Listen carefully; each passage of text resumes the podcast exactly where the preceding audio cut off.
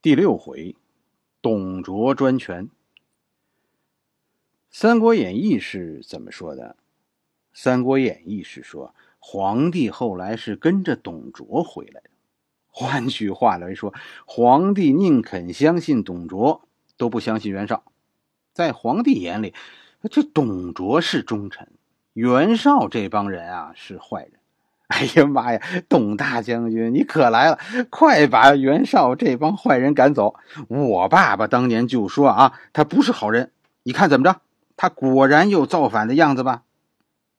袁绍呢？袁绍现在失去了皇帝，眼看着董卓的大军源源不断开来，再不走就走不了了。于是袁绍出逃了。曹操呢？袁绍一走啊，曹操后来按《三国演义》的说法，还有个啊刺杀董卓的事情。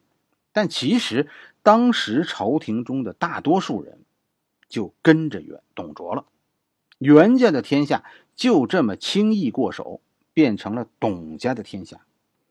曹操就是在这个时候看清了皇帝的重要性。原来皇帝是个宝藏。谁控制了皇帝，谁就得到了皇帝的资源，谁就有了皇帝的钱包，就有了一大批能人的帮助，就有了正义。所以后来，当曹操看见有劫天子的机会的时候，立刻就上了。曹操腿快，是因为曹操比别人更清楚皇帝的资源有多大。袁绍的出走，董卓专权。引来了天下诸侯的讨伐，十八路诸侯讨董卓，嘴上说的漂亮，这是为了啊什么汉室的江山，暗地里你看看这帮人，谁为汉室在奔波呀？有一个吗？没有。这个时候，汉朝在大家的心目中已经没了，是吧？这个天下是大臣们的了，十八路诸侯讨董卓，这是在争当新皇帝。咱们举个例子，你看孙坚，孙坚捡到了玉玺。要是孙坚是为汉朝着想，他应该还给皇帝，应该把玉玺还给皇帝，是吧？如果孙坚认为袁绍是为皇帝而来作战的，那孙坚至少应该把玉玺交给袁绍。袁绍是盟主啊，可孙坚没有，孙坚自己留下了，孙坚自己就有当皇帝的这个想法。这十八路诸侯，我跟你说，各怀鬼胎。他们的联盟不过是现在排名老二的袁绍召集了一批人，他们共同来找现在老大董卓的麻烦。算上董卓，还有十八路诸侯，这里边就没有一个好人。董卓带着皇帝从洛阳退进了函谷关，去西安了，长安，留下了吕布守着洛阳。双方为争夺洛阳打了几战，这其中就包括虎牢关之战。虎牢关实际上和历史上后来有一个著名的关口叫泗水关，是同一个地方。这个关口是洛阳的屏障，十八路诸侯是吧？离这个函谷关始终就远着呢，一直就是在洛阳这边作战的。什么三英战吕布啊，斩华雄啊，都是这个时候。其实历史上是孙坚斩华雄，就没有三英战吕布的记载。这是小说里那么写的。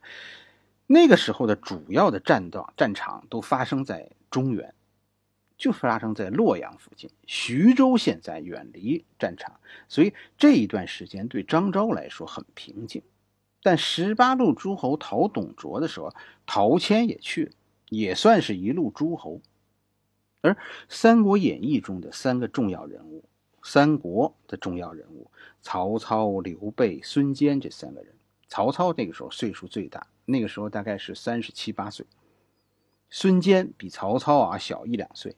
刘备岁数最小，刘备比曹操小六岁。刘备那个时候应该才三十出头，三十一岁左右。刘备不但岁数小，资历上也浅。刘备应该啊，这个时候跟曹操根本就说不上话。刘备是跟着公孙瓒来的，公孙瓒一共就五千人，而曹操和孙坚都是三万人，袁绍是四万人。刘备这个时候不算个人物，公孙瓒都是小人物，更何况啊，刘备是跟着公孙瓒来的呢。历史上啊，确有洛阳之战。不过，历史上的洛阳之战是吕布大胜。吕布在洛阳先是击败了冒进的袁绍，随后又在遭遇战中先后击败了孙坚和曹操。孙坚。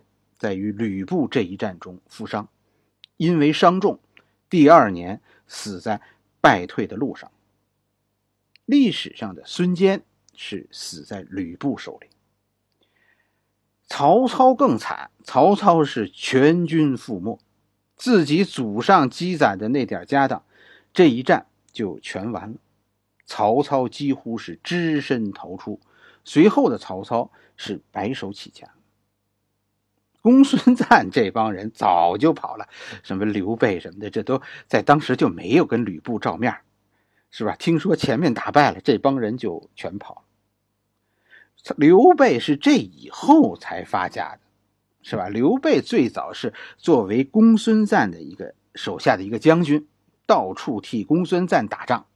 有一次，公孙瓒援助陶谦，陶谦就把刘备留了下来。